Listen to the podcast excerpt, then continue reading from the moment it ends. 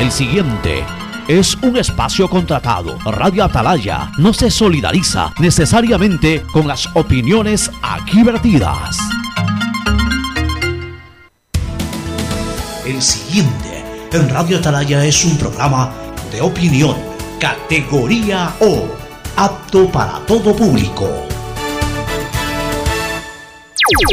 La hora del pocho. La hora del pocho se viene con todo en Radio Atalaya. La hora del pocho. La hora del pocho.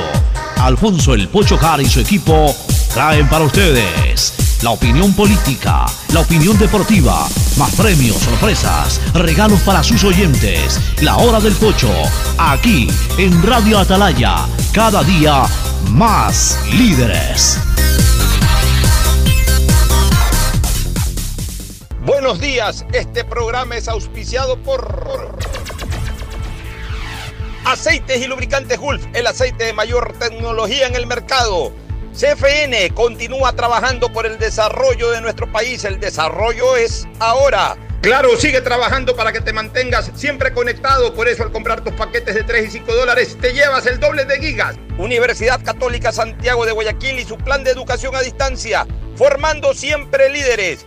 Quédate en casa y no te preocupes por los trámites. Para eso tienes al Banco del Pacífico, el Banco Banco del Ecuador. CNT, conectémonos más con recarga de 3 dólares. Recibe sin costo una suscripción a CNT Gamers, el portal con los juegos más top.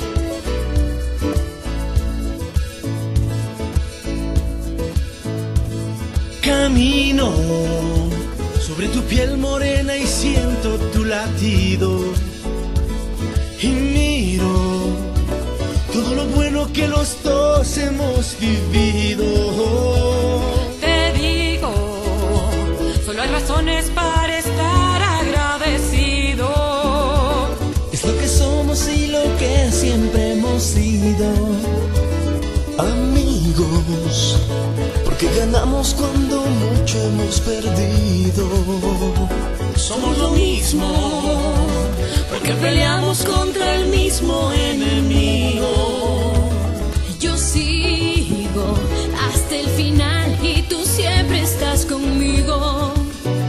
Hemos caído, pero no nos han vencido.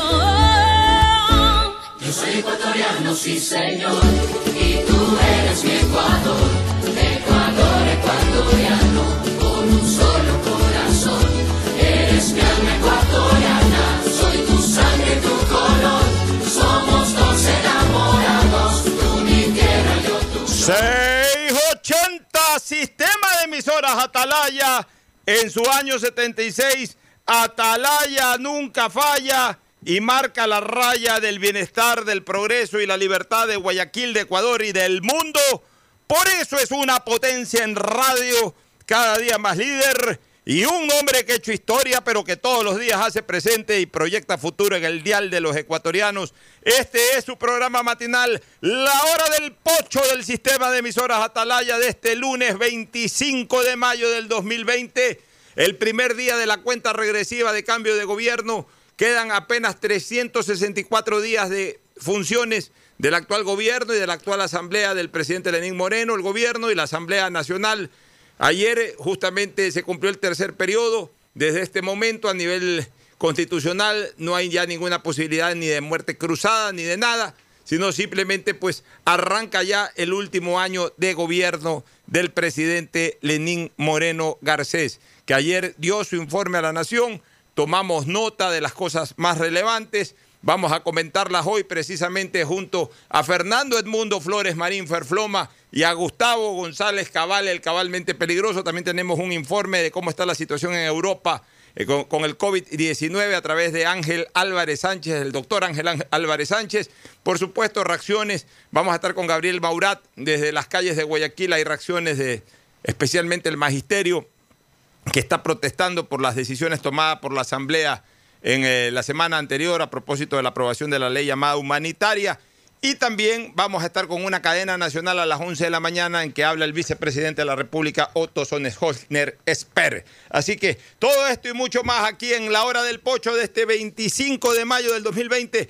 El saludo de Fernando Edmundo Flores Marín Ferfloma, que como todos los días saluda al país. Fernando, buenos días. Eh, buenos días con todos, buenos días Pocho, buenos días Gustavo. Eh, efectivamente, empezó la cuenta regresiva de, este gobierno, ya quedan, como dijiste, 364 días de, estar en Lenín Moreno encargado de la presidencia de la República por Votación Popular. Vamos a ver qué cambios puede implementar. Ayer en su en su informe a la Nación hablaba de cuatro ejes su gobierno para este último año, que ya los estaremos analizando. Y vamos a ver, vamos a ver, tanto, tanto eh, sí me gustaría también, Pocho, si es que tienes información, yo no he escuchado absolutamente nada de que haya habido asistencia masiva de gente a clínicas u hospitales. Aparentemente todo todavía se mantiene dentro de los parámetros normales Claro que todavía nos faltaría una semana más en espera de a raíz de que se dio la, la el, se quitó la cuarentena para dar para dar paso a al distanciamiento social que calculo que más o menos en una semana más podremos estar viendo ya resultados reales si se ha agravado la situación, si se mantiene igual o si sigue mejorando. Puesto, yo he estado rastreando el fin de semana, ya voy a dar eh, respuesta a tu justísima inquietud, que es parte del complemento informativo que tenemos que dar hoy sobre el, sobre el COVID. Pero antes el saludo de Gustavo González Cabal, el cabalmente peligroso aquí en la hora del pocho. Gustavo, buenos días. Buenos días, Alfonso. Buenos días, Fernando. Isaí, un abrazo. Buenos días, distinguida audiencia del sistema de emisoras Atalaya. Muy bien, Gustavo, Fernando, amigos oyentes. Sobre la inquietud que tiene Fernando Flores Marín Ferfloma, estaba haciendo investigaciones, he conversado con el doctor Antonio Martínez del Omni Hospital, con el doctor Leonardo Harp de la Clínica Kennedy Alborada y con el doctor Carlos Maullín, eh, uno de los intensivistas del Hospital del Seguro Teodoro Maldonado, para abarcar de esa manera eh, lo que corresponde pues, al norte de Guayaquil, sector eh, sanitario privado, y el sur de Guayaquil, el servicio sanitario público. Y coinciden los tres en que definitivamente no ha habido incrementos, no están para nada saturados ya los centros hospitalarios o clínicos y tampoco se ha dado ningún tipo de incremento, eh, ni, de presencia masiva. Pues llega alguien infectado, llega alguien infectado. Pues no, no, no podemos evitar de que la gente se infecte porque el virus está, pero bajo ningún concepto, bajo las dimensiones eh, pandémicas de marzo, de abril, yo diría de marzo y abril, porque esto ya comenzó a bajar los primeros días de mayo, pero por último los primeros 10 días de mayo, en que de repente por ahí se mantuvo con cierta intensidad. Todo eso se ha reducido a la mínima expresión. De hecho, en el hospital Teodoro Maldonado Carbo, más conocido como el Hospital del IES del Sur, eh, han reabierto ya eh, para otros servicios hospitalarios centros de atención que estaban prácticamente concentrados en el COVID durante la pandemia, es decir, otro tipo de enfermedades, ya están atendiendo otro tipo de enfermedades, ya en este momento el hospital está retomando su actividad intensa por otro tipo de afectaciones y no por el COVID, sin perjuicio de que todavía haya alguien por ahí o algún pequeño grupo de gente enferma o que se admita uno que otro enfermo de COVID. Eso es una muy buena noticia. Eh, para mí es la, la noticia más importante porque durante la cuarentena donde más se denunciaba que no había un fiel cumplimiento de la misma era en el sur de la ciudad. Porque de alguna u otra manera en el norte sí había más precaución por parte de la ciudadanía, pero en el sur estaba un poco más descuidada la gente en el cumplimiento de la cuarentena. Entonces, si no se ve que en el sur arremete esto, no deja de ser una buena noticia. A nivel del Omni Hospital incluso sacaron una claqueta el fin de semana, el día viernes, despidiendo y dando de alta al último enfermo de COVID. Una especie de lo que yo digo que sueño ya con ver en Guayaquil y en el Ecuador en general, pues sobre todo en Guayaquil, de esa foto o esa fotografía del médico chino que se tiraba, o la doctora o la enfermera, no recuerdo, allá en China, en Wuhan, que se, se lanzaba sobre la cama del último paciente llena de felicidad porque se había ido ese último paciente de la clínica. Y asimismo, pues había aquí una fotografía de la gente del Omni Hospital despidiendo al último paciente de COVID. Ah, que si ha ingresado alguien más entre, entre sábado y domingo, no lo sé. pero si ya han despachado al último paciente el día viernes, quiere decir de que la carga bajó absolutamente en el Omni Hospital. Y me decía mi primo Leonardo Harp George, me decía que en la Kennedy Alborada también se está retomando ya la actividad normal, que existen ya camas disponibles en UCI, que existen camas y dormitorios, todo lo que quieran, y que ya la gente está llegando por otro tipo de enfermedades y que ya incluso se han rehabilitado plenamente los pabellones de cirugía, los quirófanos eh, y, los tratamientos a otro tipo de enfermedades. Es decir, las clínicas están reorganizándose nuevamente eh, en base pues a su ritmo normal, habitual de todos los días, alejándose un poco de lo que fue este drama y esta pesadilla del COVID-19 durante la segunda quincena de marzo, todo abril y una primera parte del mes de mayo. Entiendo que en las clínicas, en las boticas y en las farmacias hay disponibilidad absoluta de medicamentos, tanto de aquellos que se recetaron inicialmente como de aquellos que el protocolo de tratamiento ha ido generando a lo largo de todos estos días, ¿no? de todas estas semanas. No se está tratando la enfermedad igual como en marzo o inicios de abril, se la está tratando de una manera distinta. Algunas cosas sí se mantienen y otras eh, nuevos medicamentos que están a absoluta disposición de la ciudadanía, cosa que también es una buena noticia. Entonces, bajo esas consideraciones, mientras los guayaquileños y ecuatorianos mantengamos disciplinadamente las normas de distanciamiento, es decir, mascarilla, no andar eh, en abrazaderas, no andar en besuqueaderas, no andar en diálogos cara a cara y peor sin tipo de protección, sino manejando las normas de distanciamiento, manteniendo esa buena costumbre que ojalá ya se mantenga de por largo, y no solamente por este tema del COVID, de, estarnos eh, lavando constantemente las manos, desinfectando las manos. Mientras mantengamos eso, la carga viral se habría reducido y, y, como ya lo había vaticinado ese laboratorio de Singapur, hacia finales del mes de mayo, o sea, en esta semana debe de reducirse a un 99% el tema y ya para mediados de junio, máximo a finales de julio, el 100%. O sea que estamos realmente ya caminando en este momento fuera del túnel, pero todavía, todavía tenemos al túnel en nuestras espaldas. Entonces tampoco es de que ya, porque ya salimos del túnel, ya el túnel dejó, eh, dejó simplemente un ingrato recuerdo. No, el túnel lo tenemos todavía sobre nuestras espaldas. O sea, tenemos que caminar bastante. Dicho de otra manera, para eh, hacer una analogía del túnel del Cerro Santana, del túnel que conecta la eh, Pedro Menéndez Gilbert con la calle Boyacá. Eh, recién estamos saliendo de la boca del túnel. Ya hemos cruzado el túnel. Ya cuando estemos en Boyacá y 9 de octubre vamos a estar tranquilos, ya lejos del túnel. Pero mientras estemos en Boyacá y Mendiburo, mientras estemos en Boyacá y Tomás Martínez, por mencionar alguna de estas calles cercanas al túnel, todavía estamos cerca, cuidado, se nos viene la resaca del túnel. Entonces, quedémonos tranquilos, sigamos caminando con precaución y ya cuando estemos por Boyacá y 9 de octubre, esto es símil lo que estoy haciendo, ¿no? Para eh, referir un poco lo que es el túnel, eh, este túnel que parecía larguísimo de la pandemia y que ya hemos salido del mismo. Ya cuando estemos bastante alejados del túnel, bueno, ahí sí ya podríamos comenzar a respirar tranquilos. No sé si he podido complacer tu inquietud, este, Fernando. Y yo más bien te había pedido ayer que converses con tu eh, eh, hijo Fernando Junior, Fernando Flores Gallardo, un excelente y muy eficaz ejecutivo, presidente de Parques de la Paz.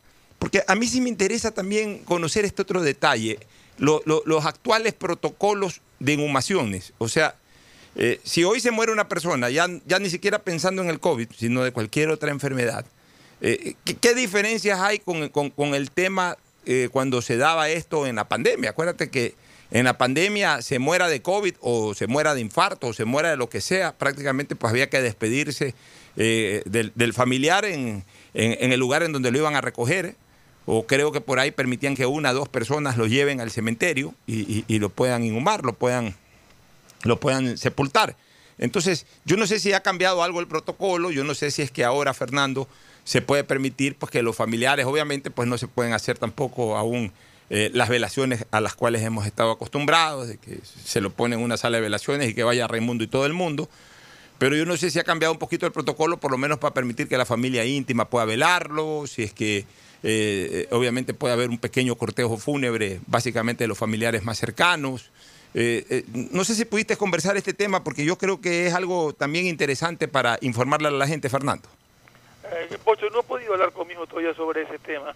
Eh, estuve conversando algo y lo que sí tienen ellos es preocupación, preocupación de que y, y esa preocupación los lleva a estar planificando por la, po- la posibilidad que existe de que pueda haber un rebrote y vuelvan a tener eh, eh, una oleada, Dios no quiera, de, de fallecidos como la vez pasada. Ellos están preocupados de, de que no se repita un hecho de esa naturaleza en cuanto a la atención. Y, pero que están, es que ahorita- en estos momentos está todo normalizado. O sea, hay días en que hay un par de muertos o tres muertos más, eh, pero está dentro de los parámetros normales aparentemente la situación. Eh, yo te prometo que apenas, en el corte lo voy a llamar a Fernando a ver si me- me puede dar información respecto a, a cómo están haciendo con las personas que fallecen por causas naturales, no sea, o por COVID mismo o por causas naturales, para ver si pueden estar acompañados sus familiares, cuántas personas pueden estar eh, y cómo están manejando ese protocolo. Claro, conocer los protocolos también sobre actos eh, eh, de esta naturaleza dentro de lo que llamamos la luz amarilla, porque acuérdate que todo estuvo muy restringido durante la luz roja.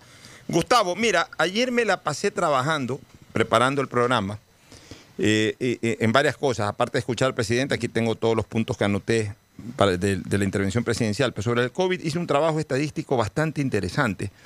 Me puse a revisar, a investigar de, cada uno de los países. Los países más con problemas más graves, los más álgidos en cuanto a la pandemia, ¿no? Que son Estados Unidos, Brasil, Rusia, que en este momento encabezan la tabla de posiciones, España e Italia, que ya están saliendo, Reino Unido y Alemania, que también fueron azotados, y en Sudamérica, Perú y Ecuador. Son los países que tomé en consideración. Me puse a hacer algo interesante. Primero a recoger la cantidad de muertos por COVID, muertos por COVID de cada uno de estos países. Luego, los números de pruebas que no hemos informado. Los números de pruebas en cada uno de estos países. Tercero, en razón de los números de pruebas, los casos. Cuarto, el, porcentaje estadístico de casos en general versus muertos, para ver cuál ha sido el, grado o el porcentaje de mortalidad en cada uno de estos países. Entonces, este es un tema interesante porque nos, releva nos revela algunas cosas que no son buenas noticias para el Ecuador. El Ecuador ha estado muy afectado en cuanto a la transmisión del virus y en cuanto a la mortalidad, y lo vamos a demostrar con números. La gente ha tenido quizás una visión muy vaga, una visión un poquito errática del número de casos. Entonces la gente dice, Estados Unidos es el país más afectado, impresionante Estados Unidos. No ha sido tan grave la situación en Estados Unidos versus su población, pero sobre todo versus, el número de pruebas. Porque eh, es verdad que Estados Unidos reporta 1.676.000 casos, este, Fernando y Gustavo. Entonces la gente dice, puchica, con 1.676.000 casos, ¿cómo puedes decir tú, Pocho, que la cosa no ha sido tan grave en Estados Unidos? Sí, pero es que ese 1.676.000 casos salen de 14.261.110 test o pruebas. Entonces, mientras más grande es la prueba, mientras más grande es la muestra, obviamente también mayor es el número de casos. Si aquí en Ecuador hicieran un millón de pruebas, también no van a salir los 36.258 casos, sino muchísimo más. Pasaríamos de varios centenares de miles de casos. O sea, el tema del número de casos va en relación al número de pruebas hechas. Estados Unidos ha disparado 14.261.110 pruebas y tiene 1.676.000 de esas pruebas positivas, que en buen romance, bajo la aritmética porcentual, indica que el 12% de la población está infectada. Ahora, claro, es una población de 331 millones de personas. Entonces, si estamos hablando del 12%, tendríamos que señalar de que prácticamente hay 35 millones en, Estados Unidos que están infectados del tema. Pues todo va en relación también a la cantidad de población, a la cantidad de muestras tomadas. Entonces, Estados Unidos hoy, de acuerdo a las pruebas versus el número de casos positivos, tiene eh, un- nivel de, contagio del 12% de la población, que no es tan brutalmente alarmante como visto sin hacer este análisis. En el caso de Brasil, mire- mire- miren ustedes la diferencia con Brasil. Brasil tiene 735.224 pruebas y tiene 352.523 casos positivos. En Brasil, en cambio, sí está disparado el, porcentaje de transmisión o de infección de este virus. El 47% de la población está infectada. En el caso de Rusia, Rusia ha hecho 8.685.305 pruebas y tiene 344.481 pruebas positivas o resultados positivos, lo que significa que nos da una proyección de un 4% de la población infectada. O sea, tampoco es, a, pesar de que los números jalan enormemente y ya Rusia está en tercer puesto y que iba creciendo, iba creciendo, sí, pero en relación al número de pruebas, pues. Y en relación al número de pruebas es apenas el 4%, el, el otro 96% sale negativo, según la información oficial. Vamos con España e Italia, que tanto nos alarmó durante toda la pandemia. España ha hecho 3.556.567 pruebas y tiene 282.370 casos positivos. ¿Saben qué significa eso? Que España tiene el 8% de la población infectada, el 8%. Pero claro, la situación era tan dramática porque no se la interpretaba de esta manera y porque obviamente pues se veía el número de muertos y se veía también el número de casos así crudamente, entonces la gente se alarmaba y obviamente, y está bien que se hayan alarmado, pero es el 8% de la población española la que de acuerdo a estos números estarían infectados. Este, los italianos algo parecido, los italianos han hecho 3.447.012 pruebas y tiene 229.858 casos positivos, que significa que el 6.6% de la población se infectó de coronavirus. Reino Unido ha hecho 3.447.012 pruebas y de esas 259.000 858 salieron positivas, o sea, el 7% de la población infectada. Alemania tiene 3.595.059 pruebas y 180.153 eh, casos positivos, lo que significa que el 5% de la población alemana se infectó.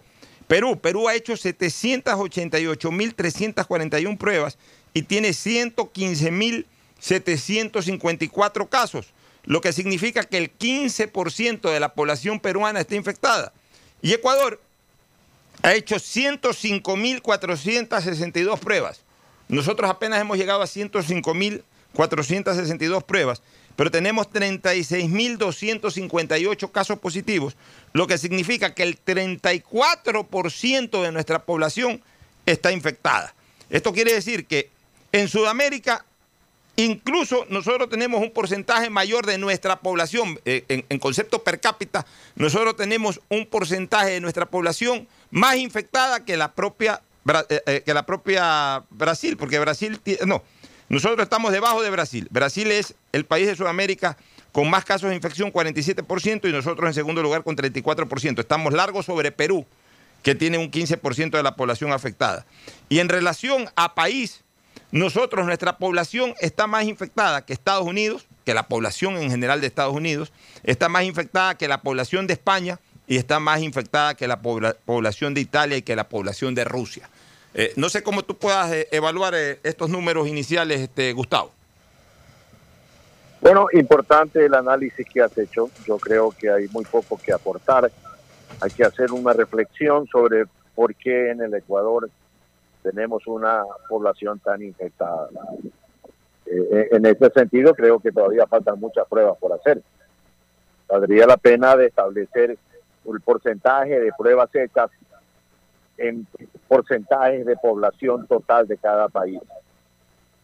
Y allí si pudiéramos establecer un, un argumento mucho más sólido sobre la infecciosidad que estamos viviendo.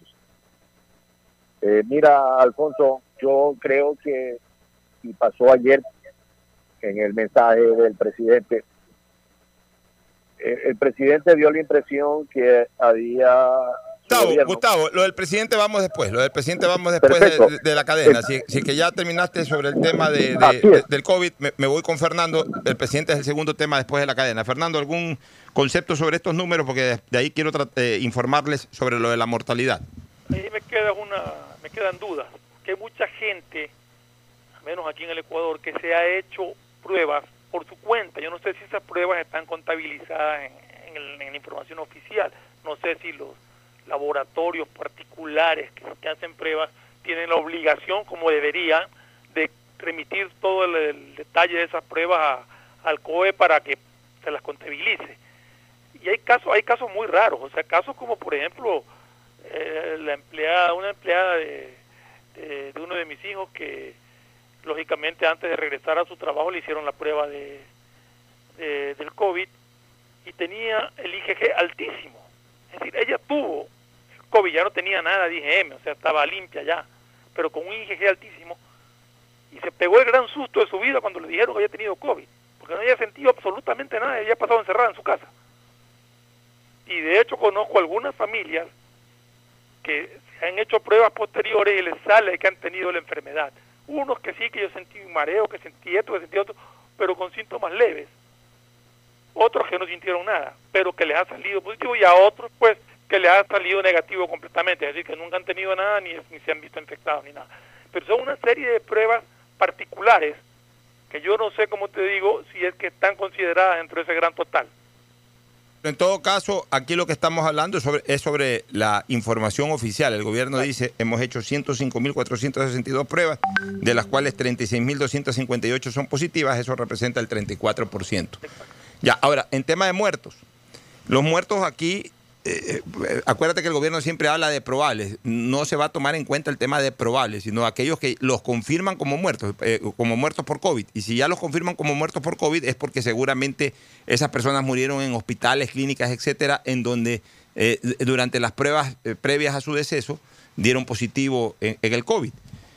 por ejemplo, mira, en Estados Unidos eh, que hay 98 mil eh, muertos sobre 1.676.000 casos positivos, representa apenas el 6% de la mortalidad. Digo apenas, no, lo digo en, ningún otro sentido, sino en relación a la magnificación de los casos. ¿no? Eh, apenas la gente piensa 98 mil muertos, qué barbaridad. Bueno, es el 6% de los casos que reportaron COVID positivo. Brasil tiene 22.288 muertos de 352.523 casos positivos, el 6.3% de mortalidad. Rusia tiene apenas el 1% de mortalidad. Rusia tiene ahorita 344.481 casos positivos, pero tiene 3.541 muertos. España tiene 282.370 casos positivos y tiene 28.678 muertos. España tiene el 10% de la mortalidad. Italia es el de más alto, Italia y Reino Unido son los más altos en mortalidad. Tienen el 14% de mortalidad. Alemania tiene el 4.6% de mortalidad. Perú tiene el 3% de mortalidad y nosotros en 36.258 casos positivos tenemos 3.096 muertos reportados como COVID, lo que nos permite tener una, un porcentaje de mortalidad de 8.5%. En este caso sí, en mortalidad nosotros somos los número uno en América del Sur. Superamos incluso a Brasil, que tiene un 6.3% de mortalidad. Y de todos estos países eh, con terrible conflicto de COVID, apenas somos superados por los cuatro países europeos, por los tres países europeos más complicados que han sido Reino Unido, Italia y España. O sea, nosotros estamos casi ahí con España y obviamente Reino Unido e Italia tienen muchos más casos de mortalidad, casi el doble que nosotros. Pero de ahí nosotros incluso tenemos más mortalidad que Estados Unidos, tenemos más mortalidad que Brasil y tenemos más del doble de mortalidad de Perú. Gustavo, mira, mira, mira este dato, ¿no? Mira estos datos que para nada son eh, óptimos, eh, eh, definitivamente, Gustavo enfrenta la realidad de los servicios eh, médicos de cada país. Por eso Chile y Perú tienen eh, mejores números en cuanto a la mortalidad. Bueno, vamos con la cadena. Ya está el vicepresidente de la República, Otto Sonneholzner Esper. Vamos con una cadena que durará cinco minutos. Luego iremos a la pausa y retornaremos ahí sí ya con el análisis de lo que dijo ayer el presidente de la República.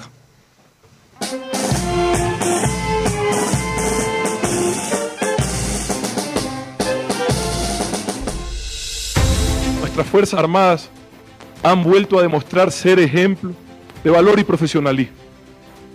Ahora, en primera línea de batalla contra este virus, les reiteramos nuestro agradecimiento a todos los miembros de las Fuerzas Armadas y por supuesto también a sus familias. Hoy las batallas que reclaman nuestro esfuerzo, el esfuerzo de todos, son varias. Debemos luchar contra el coronavirus, contra la corrupción, contra las noticias falsas, contra el hambre, contra la inequidad y también contra los intereses mezquinos. A la corrupción, hoy ya no se la homenajea ni se la oculta, ahora se la castiga. Por eso, hoy invito al Poder Judicial que finalmente cuenta con la independencia necesaria para ejercer sus funciones, que le demuestre al país que esa lucha que se dio por esa independencia no fue en vano y era necesaria. Quien entra a la política debe de ser para servir, no para enriquecerse. Es penoso, créanme, realmente doloroso, que el mal de la corrupción nos ha perseguido por tantos años. Créanme que después de ver frente a frente decenas de médicos en hospitales, centenas de médicos en hospitales, jugándose la vida, duele mucho saber hoy que en el mismo edificio, en el mismo hospital, habían tres o cuatro pillos viendo cómo se enriquecían. Enriquecerse a costa del dolor ajeno en estas circunstancias es un hecho criminal, un atentado contra la vida. Si quiere hacer dinero, hágase empresario. Y créanme, en cualquier ámbito, público o privado, la honestidad siempre será el mejor negocio. Pero no esa honestidad que se predica solo con la boca. No, esa no. La honestidad que se practica con el ejemplo. Esa es la única que nos sirve. Yo no soy parte del pasado, pero tampoco me voy a quejar de él. Nunca lo he hecho. El pasado debe de servir para no repetir errores. Ese pasado debe de ser siempre una lección, pero nunca debemos de permitir que se convierta en una sentencia. Muchos advertimos en su momento de los riesgos que el modelo que nos gobernó representaba para el país y sus graves consecuencias. Que cuando desde el poder se justificaba cualquier barbaridad en función de proteger un proyecto político. Era evidente que a aquellos gobernantes no les importaba el país, sino solo sus propios intereses. El único proyecto político, el único proyecto que necesitamos todos y debemos defender juntos, tiene siete letras y se llama Ecuador. Yo no vine acá por un cargo, ni por los honores, ni por un sueldo vitalicio al que renuncié desde el primer día. Yo vine aquí a trabajar al servicio del país, sin sesgos ideológicos ni banderas políticas, alejado de las pugnas y los radicalismos. Hubo un objetivo claro, muy claro, lograr que mis actos hablen más fuerte que mis palabras. Y no he parado de hacerlo desde el primer día. El momento en, que en el que el cargo de vicepresidente se convierta en un impedimento para seguir en esa ruta, prefiero salir como siempre lo he dicho.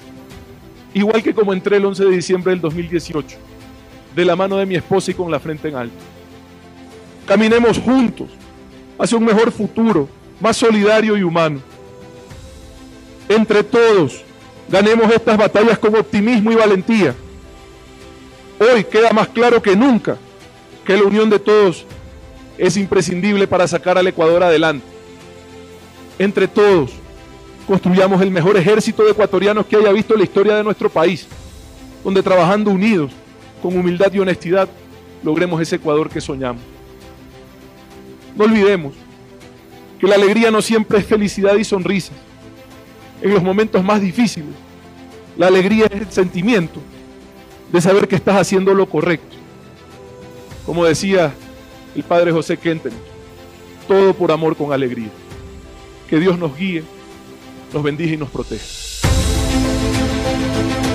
Bueno, fue la cadena nacional dispuesta por el gobierno nacional con la intervención, una grabación o eh, el reprise de parte de lo que el día de ayer en la en el homenaje a los héroes del Pichincha, expresó el vicepresidente de la República, Otto Sonnenholzner Esper.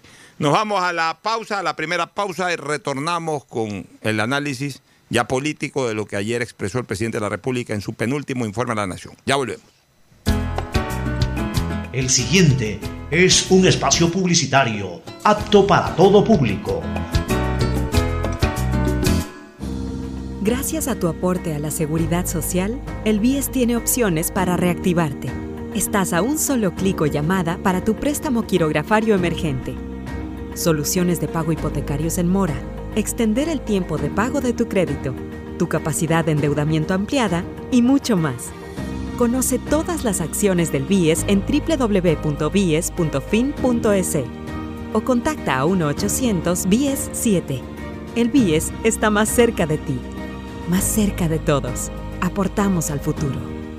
El gobierno de todos y la Corporación Financiera Nacional continúan trabajando por el desarrollo de nuestro país. Si ya tienes un crédito con la CFN, puedes diferir tus pagos con una ampliación de plazo y en el caso pymes, podrán extender este diferimiento hasta el mes de agosto. Solicita un diferimiento extraordinario de obligaciones crediticias. Ingresa a www.cfn.fin.es y juntos preservemos esa productividad que no se detiene. CFN, el desarrollo es ahora. El gobierno de todos. Detrás de cada profesional hay una gran historia. Aprende, experimenta y crea la tuya. Estudia a distancia en la Universidad Católica Santiago de Guayaquil. Contamos con las carreras de marketing, administración de empresa, emprendimiento e innovación social, turismo, contabilidad y auditoría, trabajo social y derecho. Sistema de educación a distancia de la Universidad Católica Santiago de Guayaquil, formando líderes siempre. Hola profesores, si sabían que CNT tiene los juegos más pepa de la web, hablen bien. Recargando este 6 latas, recibe sin costo una suscripción a CNT Gamers, el portal con los juegos más top para que no pares de divertirte. CNT, conectémonos más. Más información en www.cnt.com.es. Haz tus transacciones sin tener que ir al banco. Con Banca Virtual Intermático de Banco del Pacífico puedes realizar consulta de saldos y movimientos de cuentas y tarjeta Pacificar. Consultas de cupo disponible en tu tarjeta Pacificar. Transferencia de dinero a bancos locales y del exterior. Pagos de servicios básicos, matriculación vehicular, impuestos prediales y tarjetas de crédito. Recuerda, cuentas con tu banco para hacerlo todo desde la tranquilidad y seguridad de tu hogar. Tu banco, tu casa. Banco del Pacífico. Innovando desde 1972. Más información en bancodelpacifico.com. Profesores, si sabían que CNT tiene los juegos más pepa de la web, hablen bien. Recargando este 6 latas, recibe sin costo una suscripción a CNT Gamers, el portal con los juegos más top para que no pares de divertirte. CNT, conectémonos más. Más información en www.cnt.com.es. Gracias a tu aporte a la seguridad social, el BIES tiene opciones para reactivarte. Estás a un solo clic o llamada para tu préstamo quirografario emergente soluciones de pago hipotecarios en mora, extender el tiempo de pago de tu crédito, tu capacidad de endeudamiento ampliada y mucho más. Conoce todas las acciones del BIES en www.bies.fin.es o contacta a 1-800-BIES-7. El BIES está más cerca de ti, más cerca de todos. Aportamos al futuro. El gobierno de todos y la Corporación Financiera Nacional continúan trabajando por el desarrollo de nuestro país. Si ya tienes un crédito con la CFN, puedes diferir tus pagos con una ampliación de plazo y en el caso pymes, podrán extender este diferimiento hasta el mes de agosto. Solicita un diferimiento extraordinario de obligaciones crediticias. Ingresa a www.cfn.fin.es y juntos preservemos esa productividad que no se detiene. CFN, el desarrollo es ahora. El gobierno de todos. Si quieres estudiar, tener flexibilidad horaria y escoger tu futuro, en la Universidad Católica Santiago de Guayaquil trabajamos por el progreso en la educación, ofreciendo cada día la mejor calidad. Estamos a un clic de distancia. Contamos con las carreras de marketing, administración de empresa, emprendimiento e innovación social, turismo, contabilidad y auditoría, trabajo social y derecho. Sistema de Educación a Distancia de la Universidad Católica Santiago de Guayaquil, formando líderes siempre. ¿Sabes todo lo que puedes hacer con la aplicación Onboard BDP de Banco del Pacífico desde tu celular y sin tener que ir a ningún lado? Con unos cuantos clics puedes abrir una cuenta de ahorros, solicitar una tarjeta de crédito Pacificar y realizar una inversión. Descarga Onboard BDP en Apple Store o Google Play. Recuerda, cuentas con tu banco para hacerlo todo desde la tranquilidad y seguridad de tu hogar. Tu banco, tu casa, Banco del Pacífico, innovando desde 1972. Más información en bancodelpacifico.com. Hay sonidos que es mejor nunca tener que escuchar. Porque cada motor es diferente. Desde hace 104 años, lubricantes Gulf mantiene la más alta tecnología y calidad en línea de aceites para motores a diésel y gasolina. Está hecho con una fórmula especial para dar excelente protección a todo tipo de motores, evitando el desgaste prematuro de pistones, anillos y árbol de levas, ayudando a mantener limpio el motor y libre de depósitos que se forman por las altas o bajas temperaturas. Dele a su motor lo que se merece. Lubricantes Gulf, la más alta tecnología en lubricación. 104 años preservando la vida de su motor. Lubricantes Gulf. Gulf es más lubricante.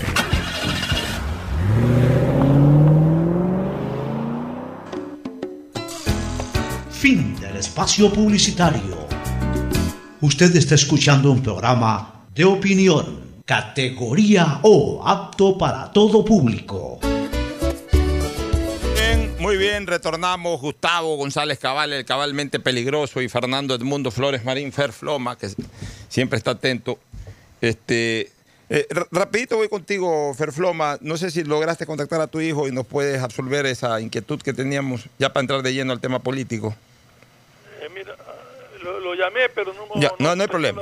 Mañana, mañana, mañana me tienes eh, ya. Mañana tengo la información porque parece que está en alguna reunión. Ya, ya, no- tranquilo, tranquilo, tranquilo. Mañana vamos a aportar con esa información. Bueno, vamos a- al discurso de orden del presidente de la República. Primero, desde hoy co- comienza su cuenta regresiva. Ya no está a 365 días ni a un año de entregar el mando, sino a 364 días. Y no es que le estemos contando los días, no nos interesa contarle los días, simplemente como, como una opinión de carácter estadístico. El presidente de la República el día de ayer dijo que sus cuatro grandes pilares para lo que queda de gobierno van a ser la salud, la dolarización, el empleo y la alimentación. Y en base a estas cuatro cosas vamos a irlas analizando. Eh, si les pido a Fernando y a Gustavo nos concentremos en, cada uno de estos tópicos y no ir abarcando otros distintos porque si no se nos desordena un poco la conversación, el análisis. Comencemos con el tema salud, que además es el de moda. El presidente dice que se ha invertido millones y se ha incorporado en esta época a casi 3.000 empleados de salud. Y entonces ahí me surge a mí la siguiente inquietud. En esta época, o sea, si no hubiese existido la pandemia, no se hubiese incorporado a un grupo importante de médicos y de paramédicos y de personas que atienden la salud, manteniendo un déficit que es absolutamente o que ha sido absolutamente visible desde siempre. O sea, los malos resultados que obtuvo Ecuador en esta pandemia y que lo acabamos de señalar, un país altamente contagiado, en primer lugar, y un país con un alto índice de mortalidad, o sea, de mala reacción al, al- problema en sí de la enfermedad, mucho más alto que incluso el propio Brasil, nos demuestra de que Ecuador enfrentó esta pandemia con un sistema de salud colapsado. O sea, no es que la pandemia colapsó eh, al sistema de salud, como pudo haber colapsado en otros lados. Aquí ya la pandemia ya hipercolapsó. O sea, de algo colapsado lo reventó, lo, lo reventó. En los primeros días lo reventó. Ecuador al tercer día ya era un drama. Ecuador no tuvo ni siquiera una primera barrera de enfrentamiento con el COVID. O sea, la gente que comenzó a enfermar al primer, segundo día ya estaba totalmente colapsado este, estaba muriéndose la gente. ¿Por qué? Porque nu- nuestra estructura de salud es absolutamente mala. Y de alguna manera lo evidencia el propio discurso presidencial cuando dice que en esta época hubo la incorporación de casi 3.000 funcionarios o empleados o, miembros de la salud pública, o sea, médicos, paramédicos, etcétera, etcétera, etcétera, etcétera. En este momento, o sea, antes no los había, o sea, antes estábamos incompletos. Y producto de esa situación de, de- de- de- déficit de personal hospitalario, de personal que atiende a la salud, es que se producían todas estas cosas que la gente las clamaba, por Dios, porque esto no es cuestión de solamente analizar el COVID, sino ir un poquito más atrás. La gente que clamaba, me duele algo, tengo un problema, pedí cita en el Seguro Social, me dan para octubre y estamos marzo. Hay que ver si llego en octubre vivo, pues, o si ya llego en octubre para este problema que lo estoy reportando ahora, a lo mejor ya estoy o muerto o ya me curé por otra vía. Y así por el estilo. Ver esos hospitales conglomerados de gente, eh, eh, asentamientos de gente en esos hospitales que, que ya va el que tiene paciencia. Ah, claro, como es hospital público, ya sea del Ministerio de Salud o, del IES, no importa ahí que estén como ganado, que estén 300 personas esperando turno, entonces tienes que a las 7 de la mañana para que te despachen a las 4 de la tarde. O sea, eh, todo eso, ¿por qué? Porque no ha habido una verdadera organización en el tema de salud pública. Entonces, ahora por la pandemia aparecen 3.000 nuevos eh, miembros de- del colectivo médico ecuatoriano sirviendo en las diferentes entidades públicas, pero antes no las había. Antes no las había y ese déficit nos terminó pasando la cuenta. Habla el presidente de la República que se han invertido millones de dólares en estos tres años en temas de salud. Yo no sé, puede ser, pero yo no, conozco que hayan habido inauguraciones de hospitales importantes. Ah, si me dice que cuatro o cinco dispensarios médicos o centros básicos de salud, puede ser. Tampoco yo, yo eh, tengo la información completa. Para mí no me pueden decir de que en este gobierno se ha construido un gran hospital en Guayaquil. Cuando vengo en este programa pidiendo todo este tiempo y antes, desde la época de Correa, clamando la necesidad del Gran Hospital del Norte, por ejemplo. Aquí no se ha hecho el Gran Hospital del Norte, por poner un ejemplo. Y, en otros lados tampoco. Gustavo González Cabal, que es de Manabí, viene también observando desde hace mucho tiempo el famoso tema del hospital de Pedernales, que recién, el hospital de Pedernales, por Dios, hubo un terremoto hace cuatro años. El hospital de Pedernales recién ahora lo han querido reactivar en cuanto a su construcción y encima con acciones dolosas que han originado que se pare esa obra. O sea, ni comienza ya hubo que pararla. En el anticipo ya hubo corrupción y no, y no, no, no, no se poner una piedra todavía en el famoso hospital de Pedernales. El hospital del naval del sur de Guayaquil, que fue declarado hospital de uso público.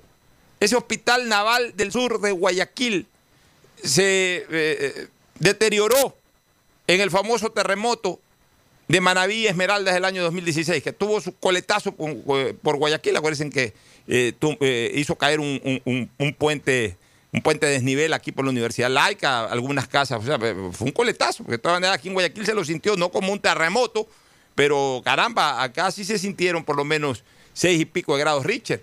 O sea, se sacudió durísimo la tierra aquí en Guayaquil y, como consecuencia de aquello quedó averiado el Hospital Naval del Sur de Guayaquil, que ya era un hospital de uso público, o sea, ya no solamente concentrado para los marinos, sino concentrado de puertas abiertas para la ciudadanía. Bueno, se produjo la emergencia del COVID.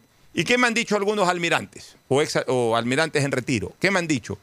Que ese hospital no se ha invertido un centavo en todo este tiempo y que durante esta emergencia hubo que adaptar el pasillo, extender la emergencia, la unidad de cuidados intensivos, hubo que extenderla por los pasillos. O sea, en los pasillos hubo que transformarlo en unidad de cuidados intensivos. ¿Por qué? Porque un edificio que era de cuatro o cinco pisos están inhabilitados tres y apenas funcionaba el primer y el segundo piso. Y ahí hubo que readaptar todo para asilar gente, para unidades de cuidados intensivos, etcétera. Por favor, por favor, qué descuidos terribles que han habido. Entonces, yo sí quisiera saber, eh, eh, el presidente de la República, ojalá algún momento, entre tantas cadenas que pasan repitiendo lo que dijeron ayer y todo eso, está bien que, que lo reprisen, son dueños del espacio, por último, del espectro, y eh, saquen lo que les dé la gana. Pero también que saquen, o sea, sería importante que también saquen las obras en sí. O sea, que nos informen, ok, se ha invertido millones de dólares en, en centros hospitalarios. ¿Cuáles son esos hospitales? Hasta para saberlo. Porque para eso son las cadenas también, para informarnos.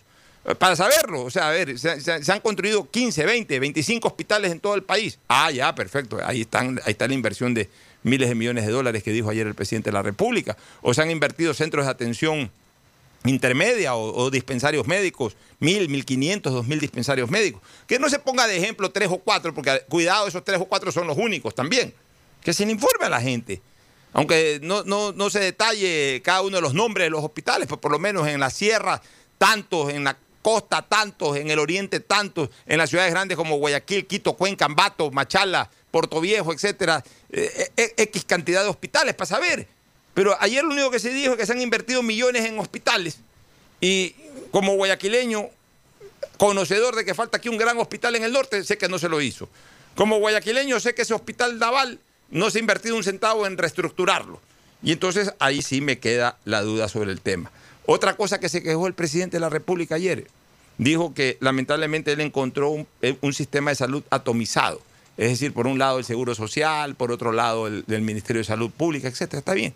Por, supuesto que Correa destruyó en, ese sentido, en la parte administrativa, este, el, sistema eh, unificado de salud que debería existir, que tampoco nunca es que existió. Pero en vez de haberlo unificado, yo creo que lo terminó dividiendo más. Pero bueno, y- el presidente de la República ya lleva tres años. pues. O sea, si esa era una de las falencias, en tres años ya pudo haber unificado. O sea, si ayer señalaba como algo positivo que se logró por lo menos en el tema de compras públicas para insumos en razón de todos estos escándalos y todos estos actos bochornosos de corrupción en cada uno de estos hospitales, se logró reunificar para crear una especie de, central de compra única. Bueno, o sea, sobre la emergencia, gracias a la emergencia se han dado cuenta de todo eso y ya hicieron ese paso. Pero ese paso lo han dado tres años después. O sea, esto debió haberse hecho desde el primer día. Si esta fue una falencia de un gobierno en el que él también fue parte, y si él observó que esa era una falencia, ¿por qué en tres años no se unificó el Sistema Nacional de Salud? Por lo menos para las compras, por lo menos para las grandes decisiones, para las estrategias de cobertura sanitaria. Entonces, como que ya suena muy tarde decir tres años después de que ese fue un error que, lo que, que estuvo en el pasado y que lo acrecentó el gobierno anterior durante 10 años, cuando en tres años no se les ocurrió tampoco resolver este problema. Tu comentario, primero voy con Gustavo González y luego sobre esta temática con Fernando Flores Marín Ferfloma. Gustavo, tu criterio.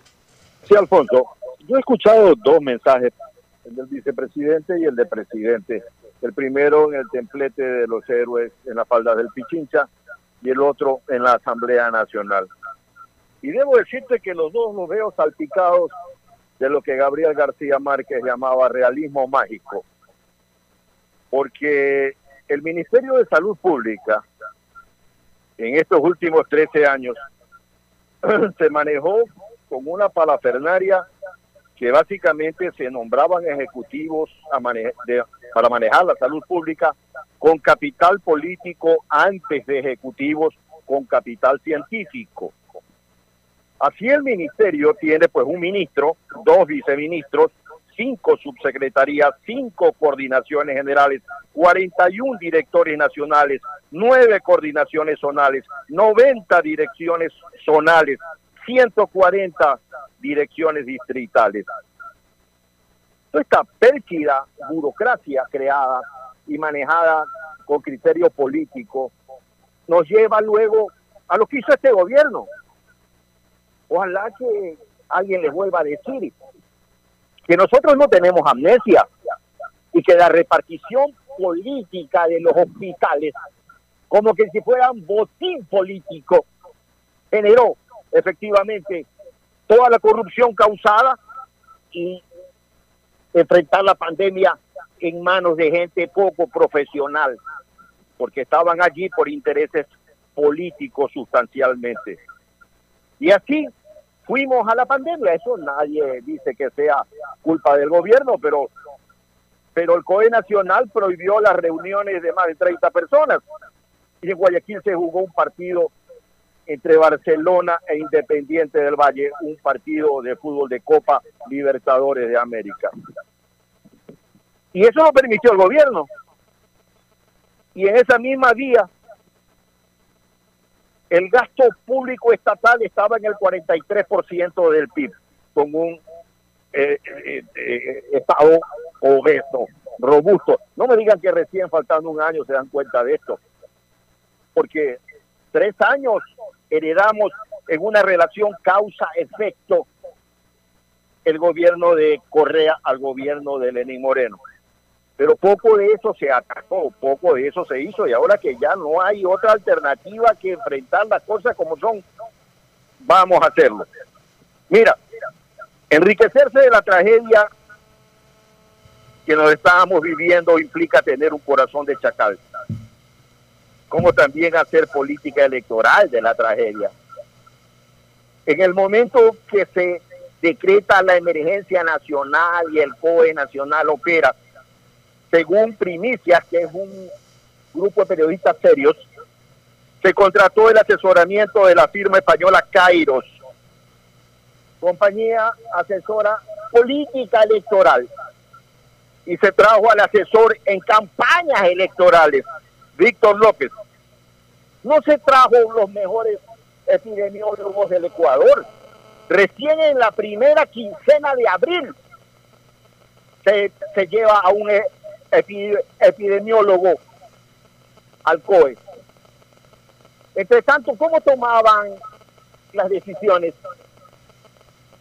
Espero que las actas, espero que eh, estas actas reflejen lo que realmente sucedió. Señores, aquí hay 10 mil muertos. No se hagan los giles.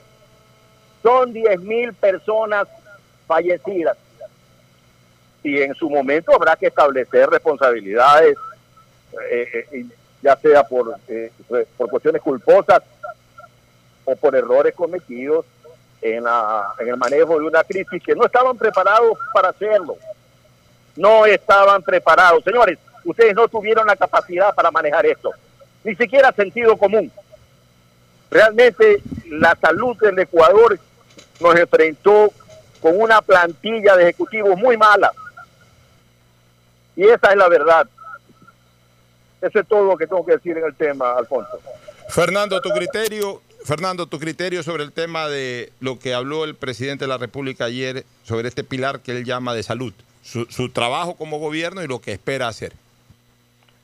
Mira, yo, yo creo y lo dije en algún momento que, que el sistema de, de salud, el- la infraestructura sanitaria hospitalaria del país era un desastre. Y así lo recibimos y no se hizo nada por corregirlo en- ni en el gobierno anterior ni en este gobierno. O sea, realmente hemos venido arrastrando deficiencias enormes en infraestructura hospitalaria. Y, y aquí no se ha trabajado pensando en lo que puede suceder en una epidemia como esta que tuvimos. O sea, nunca se pensó. Se manejaron las cosas como que ya hubiera acostumbrado al pueblo a tener ese trato indolente con ellos, de decirle tu cita para después de seis meses si es que todavía sobrevives. Y, también mucha gente se acostumbró a decir, si voy a más seguro me darán cita para después de unos cuatro meses. Y empezamos a vivir esa triste realidad. Y de repente esta pandemia nos abofeteó y nos hizo ver cómo estábamos. Entonces aquí no se planifica, aquí no se ha trabajado nunca en función de pensar en lo que puede venir y estar preparados para eso, sino que conforme vamos recibiendo los golpes tratamos de corregir. Me- parece muy bien que se haya unificado ya el sistema de salud y que sea pues un, eh, una coordinación total la, la que se maneje en, en- en todo lo que es salud pública, llámese IES y Ministerio de Salud Pública. Bueno. Pero hablabas tú de que el presidente dijo que iba a incorporar 3.000 eh, elementos dentro del sistema sanitario ecuatoriano. Pero esos 3.000 los incorporó ahora por la pandemia. ¿Cuántos van a quedar? ¿Se van a quedar todos? O sea, yo sí quisiera un antes que había con la pandemia que hicimos y qué va a quedar para el futuro. Porque ese qué va a quedar para el futuro, más allá de palabras y de decir que sí, que le voy a dar prioridad, que uno de mis pilares, quiero que planifiquen y que digan concretamente en qué consiste esa atención que se le va a dar a la salud. Muy, muy claro, Fernando. El otro punto, el otro pilar es el de la alimentación, porque él habló de cuatro pilares, salud, dolarización, empleo y alimentación. En, alimentación, el presidente de la República reivindicó el, proyecto o la actuación que tuvo su gobierno durante esta pandemia bajo el concepto de dar una mano sin dar la mano. O sea, dar una mano es ir a apoyar a la gente que estaba en su cuarentena sin darles la mano, es decir, sin mantener eh, eh, un contacto físico. Bueno, se criticó mucho de que iban esas camionetas, incluso con las más altas autoridades del Estado y de la provincia, todos en un balde de camioneta. Bueno, pero ya eso, eso por último es secundario. Digamos que el concepto en eslogan estuvo bien, dar una mano sin dar la mano. El presidente ha hablado de un millón de kits alimenticios que sirvieron a cerca de 700 mil familias que fueron atendidas. Bueno, la demanda de atención durante la cuarentena eran solo de 700 mil familias. No sé si solamente de 700 mil familias, pero por lo menos algo es algo. O sea, yo siempre digo de que no se puede cumplir con todos, pero con tal de que se cumpla con un porcentaje, no deja de ser interesante. En Estados Unidos no se hicieron problema. Bueno, es otra economía, es otro tipo de gobierno, es otro tipo de cultura, es otro tipo de comunidad también. En Estados Unidos, ¿qué hicieron?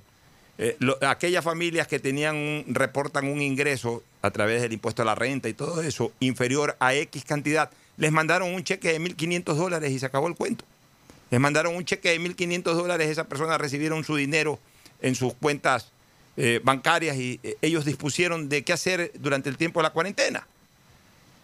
Aquí aquí mucha gente ha señalado, bueno, ¿por qué el gobierno para este tipo de emergencias no utiliza, por ejemplo, las famosas tiendas del barrio? eh, llamadas como se las quiera llamar. Hay bancos que, las califican como tiendas del barrio, otros tienen otros nombres, pero en fin, ti- tiendas, tiendas, así bajo ese esquema.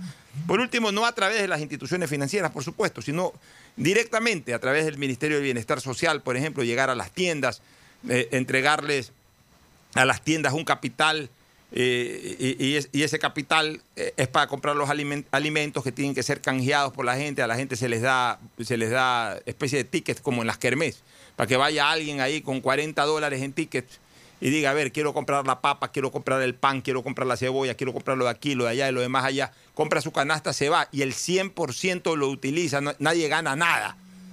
No, no- no aparece ningún intermediario por ahí, no aparece ninguna empresa por ahí, no hay que gastar ni en llantas ni en nada. Cada tiendero va, compra, eh, abastece su, su- tienda y le entrega a la gente a cambio, por ejemplo, de, de- estos tickets, tipo Kermés. O sea, una manera de tratar de abarcar un poco más la ayuda y que no sea pues esta, este traslado físico que a veces se confunde también con oportunismo preelectoral. Porque entonces, claro, se ve ahí a los funcionarios, se ve a las autoridades, se ve a la gente, se ve al gobierno entregando canastas y un poco la gente termina a veces hasta mal confundiendo el concepto solidario versus el concepto eh, político. Entonces, eh, yo, no, yo no veo mal y por supuesto tampoco veo maravillosamente esto de un millón de de, de alimentos que abarcaron a cerca de 700 mil familias. Aquí dentro de esto lamentablemente también hubo una denuncia. Claro, de una cantidad minúscula, 7 mil canastas navideñas, canastas navideñas, iba a decir, canastas de alimentos, que entregó la Secretaría de Gestión y Riesgo y que todos saben terminó, terminó siendo ese acto eh, contaminado por la corrupción. Ahora, 7 mil de un millón parece muy poco, pero bueno, aún en ese poco se vio, se descubrió corrupción. Ojalá que en otros casos no haya dado este tipo de situaciones. Pero a mí lo que me preocupa fundamentalmente es de que el presidente dice que este tipo de ayudas van a llegar a 8 millones de ecuatorianos, eh, este tipo de ayuda alimenticia con a 8 millones de ecuatorianos. Eh, Si quieren darle a 8 millones o a 10 millones o a los 17 millones o a menos cantidad, que las dé. ¿Será verdad que terminarán llegando a 8 millones de ecuatorianos? Puede ser que sí, puede ser que no. El presidente ayer dijo un número. O sea, no. Eh, en la emergencia, en la pandemia, ha llegado a un millón. Que lo, dijo. En todo caso, a lo mejor si ya lo dijo, lo puede cuantificar. Eh, Lo de allá dijo que eh, eh, lo- lo, lo manejó a manera de expectativa. Vamos a llegar a 8 millones. ¿Lo llegará no lo llegará? Quedará en la palabra del presidente. Pero a mí lo que me preocupa es el concepto. ¿Por qué en este país seguimos con esta costumbre de darle el pescado y no enseñar a pescar? ¿Por qué en este país más bien no se enfocan todos los esfuerzos a reactivar al sector productivo, en generar empleos? Este fue un gobierno que comenzó, llegó con una promesa de 250 mil empleos mm, anuales y resulta que no solamente que no se los ha podido dar, no solamente que se ha invertido en contra, porque la- hasta el año pasado salió una información estadística de que más bien se habían perdido 250 mil empleos anuales, se habían perdido, sino que ahora con la pandemia las consecuencias son mucho más graves. Y entonces seguimos pensando en mandar una canasta de alimentos. Y, la canasta de alimentos soluciona el problema 5 días, 10 días, 15 días. Y vamos a gastar en 8 millones de canastas de alimentos para solucionar un problema de 10, 15 días. Pero no solucionamos el problema de fondo. El problema de fondo es que ya tenemos que tomar decisiones para que la gente aprenda a pescar y no a recibir el pescado en la mano. Y lo de ayer, cuando yo escucho esto, inmediatamente se me vino a la mente. Y, y- no termino de digerir este concepto porque termina siendo un concepto más bien electorero, más bien politiquero, y no un concepto de Estado, este Gustavo. Totalmente de acuerdo, Alfonso. Yo quiero añadir algo más a lo que ya tú muy bien has señalado. A veces tú haces los argumentos de tal manera que queda muy poco que agregar. Pero bueno, en efecto, si tú le das un peso a un hombre con ese día, si le enseñas a pescar, va a comer todo el tiempo. Pero verás, si le enseñas a pescar donde no hay peces, te va a odiar toda la vida. ¿Qué es lo que pasa en Cuba los cubanos tienen una altísima preparación, todos tienen dos, tres títulos, son grandes músicos, etcétera, etcétera. Pero no tienen dónde trabajar porque la sociedad cubana no les permite trabajar. Si eres ingeniero, si eres doctor, si eres astrólogo, pues simplemente no hay las condiciones. Y a veces las sociedades, más que educación, necesitan oportunidades. Las personas que mm, han obtenido más fortuna en este país no tenían educación universitaria. Rapidito nomás. Eh, Luis Novoa Naranjo y, por ejemplo, eh, el segundo Juan Mayorga. Pero dieron oportunidades y las pudieron llevar adelante. Entonces necesitamos un Estado que cree las oportunidades, que no tengan los ecuatorianos como un socio no querido, un socio avaro, un socio que es una carga, un socio que te jode la vida, llamado Estado. Entonces allí el presidente pudo haber destrabado toda la carga, la enorme carga que le puso Correa a la empresa privada para precisamente crear oportunidades, para precisamente atraer capitales extranjeros. Pero es difícil venir al Ecuador cuando tienes que pagar un porcentaje del 5% por el dinero que ingresas. Porque claro que tienes que pagarlo porque lo ingresas, porque lo vas a pagar cuando sales. Entonces hace eso hace poco atractivo al Ecuador como mercado. Entonces necesitamos romper todas esas eh, ataduras, romper algunos paradigmas en el área laboral e ir a encontrarnos en una sociedad de oportunidades donde nuestros jóvenes, donde nuestros nietos tengan la posibilidad de realizar sus sueños Esperamos crear muchísimos más segundos Juan Mayorga. Que no sea una excepción, sino que por lo menos sea una media, donde los empresarios ecuatorianos y emprendedores puedan salir adelante y crear trabajo y crear riqueza. No repartir miserias es complicado. Eso no sirve para nada y como tú muy bien dices, suena a campaña electoral. Y hay muchísimas cosas que están augurando campañas electorales. Yo me temo que hasta inclusive podamos tener el dudoso récord de cuatro vicepresidentes en un periodo presidencial. Y si eso llega a suceder, si el señor Holzer pues efectivamente eh, toma la decisión de salir de la vicepresidencia, yo creo que el, presidente no debe nombrar a nadie vicepresidente. Es un cargo que no se necesita en el Ecuador. Lo hemos visto. Este gobierno tiene tres vicepresidentes hasta ahora. Y el mismo vicepresidente lo acaba de anunciar hace, unos, hace un rato, que él estará libre para moverse en el momento que considere adecuado. veamos qué pasa hacia el futuro. En adelante lo que acabas de decir es la realidad hay que enseñar a pescar y hay que crear las oportunidades para que vayan a pescar donde hay peces. Fernando, tu criterio.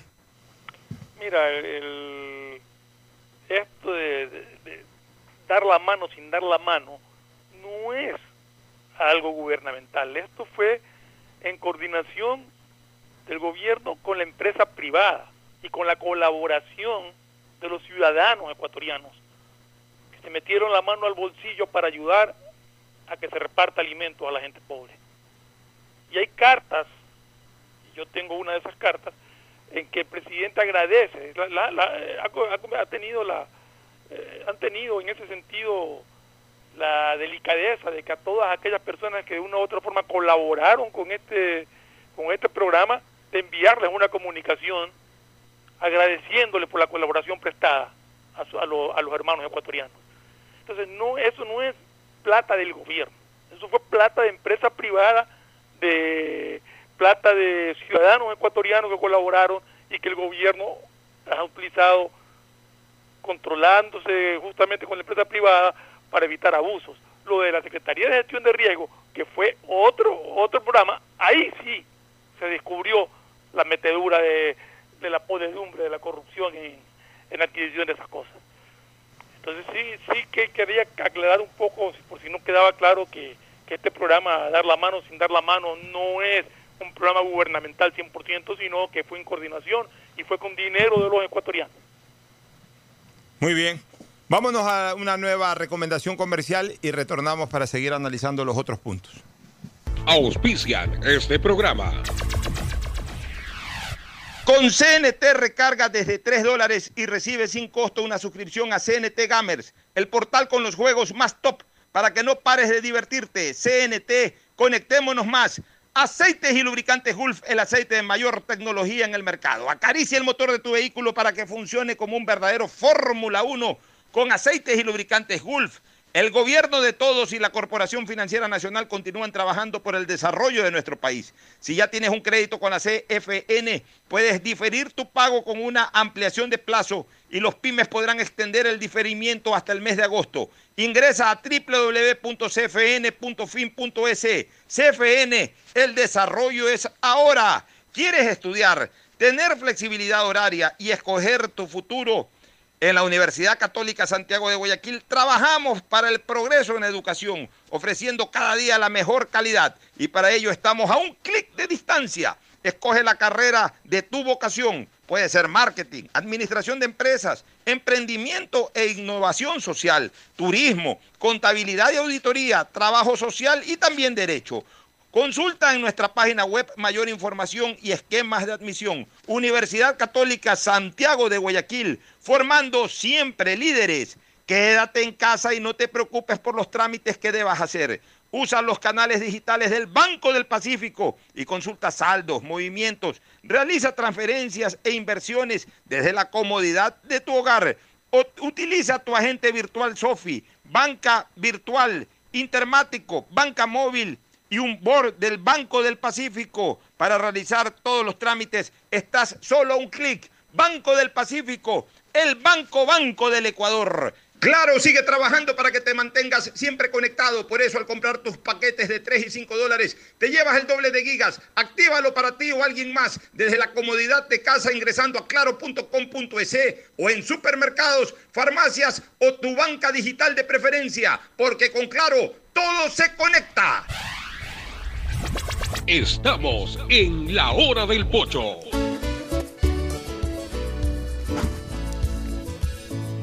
Muy bien, entramos a analizar otro de los puntos, otra de las patas de la mesa sobre la cual descansan los planes del gobierno para el año 2020-2021, su último año de gobierno, es el del empleo. El presidente ayer reconoció bajo un concepto, trabajo y emprendimiento es el motor de la economía. No hay duda de eso, presidente. El trabajo y el emprendimiento es el motor de la economía. Y el sostenimiento del emprendimiento también. Se olvidó de decir eso. El sostenimiento del emprendimiento, que es lo que genera el trabajo. Porque cuando no se lo puede sostener, viene el desempleo. Y no se ha trabajado mucho para fortalecer eso. Se ha trabajado desde el punto de vista de la visión estatal en recaudar más, en recoger más. Mostré mi satisfacción a la ley humanitaria porque excluido aquello de quererle rascar el bolsillo a la ciudadanía, excluido aquello, el resto, aquí lo analizamos con Gustavo, con Alcides, con Fernando la semana pasada, terminaron siendo normas positivas, que no solo que no hacían daño, sino que en algunos casos ayudaban. Y unas otras se quedaron por ahí cortas. Pero bajo ese concepto que lo dijo textualmente ayer el presidente de la República, trabajo y emprendimiento, el motor de la economía, vamos a analizar algunas de las cosas que se han hablado para, para este último año. El presidente reivindica la eliminación del adelanto del impuesto a la renta eh, como una de las cosas que eran prioritarias para estimular la economía. Sí y no. Sí y no. Sí era importante porque le restaba liquidez al sector productivo. Pero en base a eso y a lo del tema del impuesto verde en los vehículos, no se retiraron otros impuestos gravitantes y retrógrados que lamentablemente caen como un peso terrible, como un peso muerto terrible al sector productivo nacional. O sea, se avanzó casi nada Al final de cuentas, esto no era retirar un impuesto. Esto era simplemente que en vez de pagarlo adelantadamente, como mañosa y perversamente se estableció en algún momento el correísmo, ahora pagarlo cuando tienes que pagarlo. O sea que ahí, digamos que se corrigió una cosa, más no se resolvió un problema. Se corrigió una cosa, más no se resolvió el problema. Y lo del impuesto verde, pues toda la vida lo denunciamos como un abuso, como un asalto al bolsillo de los propietarios de vehículos. Y de ahí el impuesto de salida de capital, por decir una cosa, los aranceles siguen altos en muchas cosas de importación, etcétera. O sea que no ha habido verdaderas reformas tributarias favorables hacia la ciudadanía y hacia el sector productivo, sino que al contrario, más bien se ha mantenido esa política recaudadora.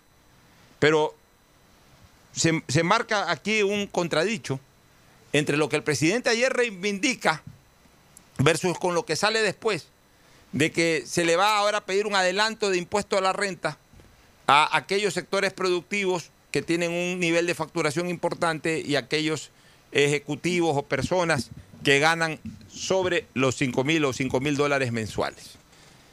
Primero, 5 mil dólares mensuales. Hablemos de los famosos 5 mil dólares mensuales eh, que, ayer hablaba el presidente de la República. La gente ve hoy 5 mil dólares mensuales como, como, como, como que si fuera una fortuna, como que el que gana 5 mil dólares mensuales, por Dios santo, ya es un onasis. Y estamos equivocados. 5 mil dólares mensuales hoy se van eh, rapidito. Eh, porque hablemos de que de repente la persona que gana 5 mil dólares mensuales, eh, su mujer eh, no trabaja, se queda haciendo los quehaceres domésticos o entre los dos, entre las dos familias completan 5 mil dólares, aunque aquí la carga va a ser para el que gana 5 mil dólares mensuales. Con 5 mil dólares mensuales, ¿qué, qué- se va con 5 mil dólares mensuales? En primer lugar, el que gana 5 mil dólares mensuales es probable que tenga un crédito hipotecario porque compró su casita. Y ahí se le pueden ir unos 1.200, 1.300 dólares mensuales. De pago, eh, eh, obviamente, pues abono, capital más intereses a largo plazo. Ya. Seguramente tiene dos o tres hijos, a los que en razón de su ingreso, que no es una millonada, porque tampoco es paupérrimo, por supuesto, los tiene en colegios, en, en donde tiene que invertir aproximadamente unos 400 dólares mensuales o 350 dólares mensuales por hijo, que le suman otros mil y pico de dólares más. Ahí van dos mil y pico de dólares mensuales que, que- esa persona gasta. Tercero, esa persona hace supermercado. Como gana 5 mil dólares, no es que come apenitas el pan con mantequilla y, y un vaso de agua. Esa persona, digamos, no es que se da los grandes banquetes, ni hace fiestas, ni nada, pero come bien, está acostumbrado a comer bien en razón de su trabajo. Comer bien significa tener su refrigeradora siempre llena, con, cosas apetecibles, sus embutiditos por ahí, sus leches, su, buen café, eh, su- su- sus lomitos de, de carne, sus presitas de pollo, etcétera. Que eso semanalmente se le va fácil a la doña o a él, si es que hace las compras en el supermercado, se les va fácil entre 350, 380 dólares mensuales. O sea, ahí estamos hablando de que se le van 1.400 dólares más. Entonces ya ahí estamos hablando de que ya llega casi a los 4.000 dólares en gastos. Además, esa persona, evidentemente, en razón de la comodidad que le da su, su, su sueldo, tiene un- una servidora doméstica que le cuesta 400 dólares. Ya. Y algo tienen que comprar eh, de ropa o de repente por ahí eh, eh, eh, al- al- algún otro gasto que va al estadio, que el hijo va al cine, que se compre una computadora el hijo para lo- los estudios, los útiles escolares, etcétera. Se van los 5 mil dólares y le queda una capacidad de ahorro de unos 300 o 400 dólares que no es malo tampoco tenerlo. Entonces no crean que el que gana 5 mil dólares es un onasis, ni hoy tiene una vida de millonario en un país como este, en donde verdaderamente el dólar cada día, o, antes de la pandemia por lo menos, perdió, perdió mucho su capacidad adquisitiva. Aquí las cosas en el Ecuador terminaron siendo más caras que en, los propios, en el propio Estados Unidos. Sin contar pues, que ese que gana 5 mil dólares, por supuesto, me estaba olvidando, por ejemplo, tiene un carro de él, un carro de la esposa, obviamente tiene asegurado los carros, ahí se le van 150, 200 dólares en prima en cada carro, y es probable que esa persona, él, su esposa, sus hijos, tengan aunque sea una pequeña, una pequeña póliza de, salud para cada uno de los integrantes de la familia, ahí se le van 600, 700 dólares más. Sin, sin, sin hablar de que eh, está cogiendo BUPA o está cogiendo Best Doctor o esas pólizas ya internacionales, pólizas locales.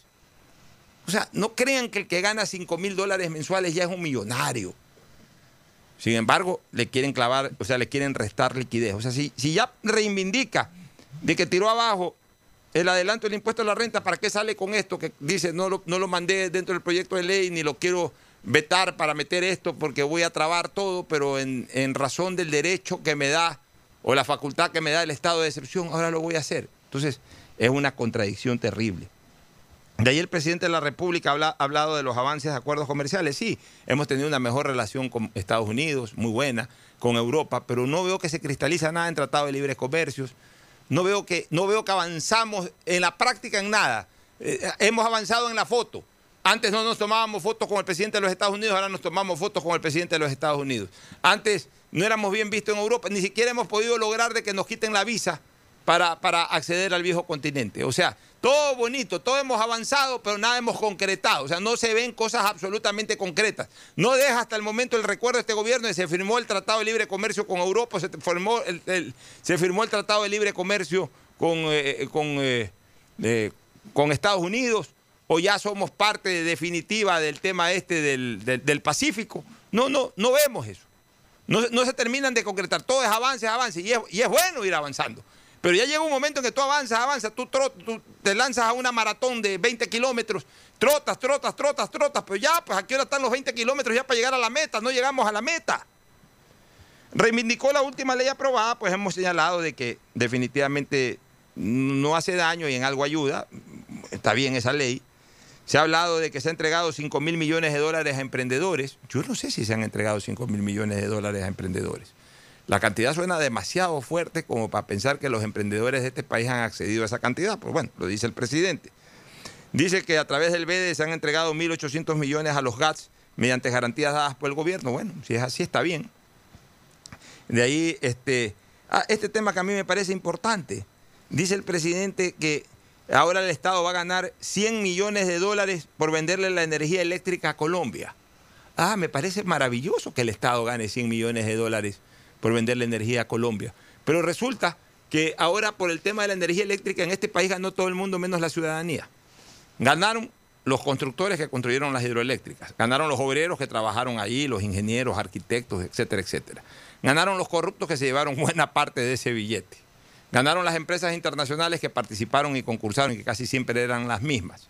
Ahora gana el Estado cobrando 100 millones de dólares de venta de energía eléctrica a Colombia. Yo pregunto, ¿y cuánto gana el ciudadano ahorrándose un, valor importante de la energía eléctrica, porque a nosotros los ciudadanos nos siguen cobrando la misma tarifa de toda la vida. Gustavo González Cabal en su casa paga lo mismo que hace cuatro años, que hace ocho años, y a veces paga más. Fernando Flores Marín Ferfloma paga lo mismo que hace tres, cuatro, cinco años, y a veces paga más. Yo también, y todo el mundo igual. O sea, aquí todo el mundo está ganando ya de la energía eléctrica, menos, menos el ciudadano común y corriente. O sea, ahora parece que como estamos exportando y vamos a vender 100 millones de dólares de energía eléctrica a Colombia, quiere decir que lo que más tenemos es energía. Pero eso en nuestros bolsillos no se refleja, eh, Gustavo González. Sí, yo la verdad es que no estoy muy seguro de, que la cifra allí sea la correcta. Ojalá que así sea. Verás, hay gente que nos miente mucho y nos miente con naturalidad. Se paran con cara de nada y algunos ponen cara de borrego degollado o de niños recién salidos de la primera comunión. Y, van y te dicen cualquier cosa.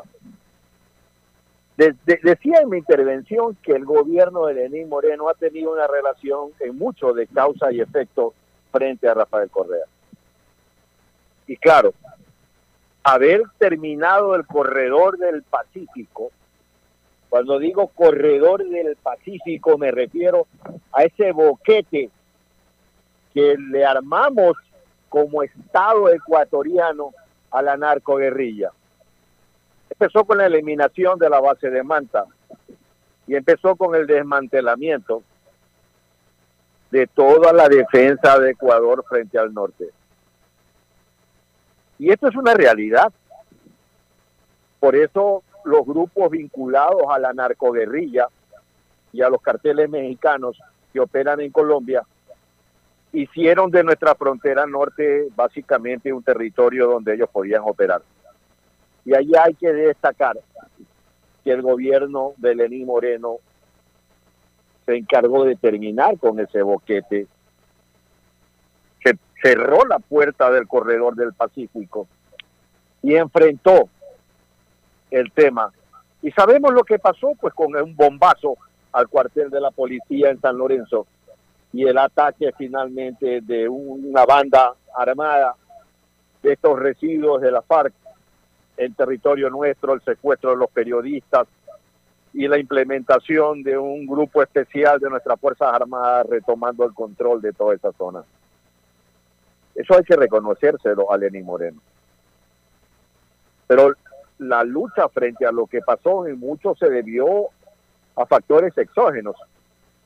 A, mí me extraña que uno de los sectores que debió mencionarse con fuerza, no como dice la ministra del Interior, que ningún gobierno se blinda contra la corrupción totalmente. Eh, yo creo que aquí hay un blindaje a la inversa. Y pongo un botón a la muestra. El hospital de Pedernales. El primer concurso del hospital de Pedernales lo ganó una empresa que presentó las garantías bancarias falsas. Y, y el SECOP siguió, declaró desierto el concurso cuando ya lo había adjudicado y vuelve a hacer otro concurso. Hay un ganador y ya sabemos lo que pasó con ese ganador. Pero todo pasa por las revelaciones que hace la prensa libre. Y, en esa línea hay que reconocer que el presidente Lenín Moreno terminó con la ley Mordaza que creó Rafael Correa. Reafirmó su voluntad a la declaración de Chapultepec. Y entonces podemos decir las cosas que vimos. Porque por ahí hay unas personas que se pasaron hablando en la radio y bla, bla, bla, bla, bla, mientras le quemaban incienso al gobierno de Correa. Que no se hagan los giles uno tiene buena memoria. No es que yo recién acabo de hacer la primera comunión. Anda a cantarle a Gardel. Eso es, mi querido Alfonso. Fernando, tu criterio. Mira, yo creo que de las cosas que dijo el presidente en relación al empleo, eh, eh, tener una línea de crédito que supuestamente empieza a operar hoy, empezaba a operar hoy día a través del Banco del Pacífico, de mil millones de dólares para emprendedores o para pequeños negocios, con un interés del 5%, a 36 meses de plazo con seis mínimo seis meses de gracia, una de las cosas más, más interesantes que dijo, porque el, el, facilitar préstamos de esa naturaleza, sobre todo a emprendedores y a pequeños negocios, que es hacia donde va destinado, te va a ayudar a generar empleo te va a ayudar a que esa gente empiece a reactivarse, los que, los que han tenido un negocio cerrado, que tienen que reactivarlo, tienen que empezar de cero prácticamente. Y aquel emprendedor que ya no quiere trabajar en relación de dependencia por, por distintos motivos y que tiene en su cabeza un negocito que, que, que puede emprender y tiene acceso a ese crédito, va a necesitar gente que trabaje con él.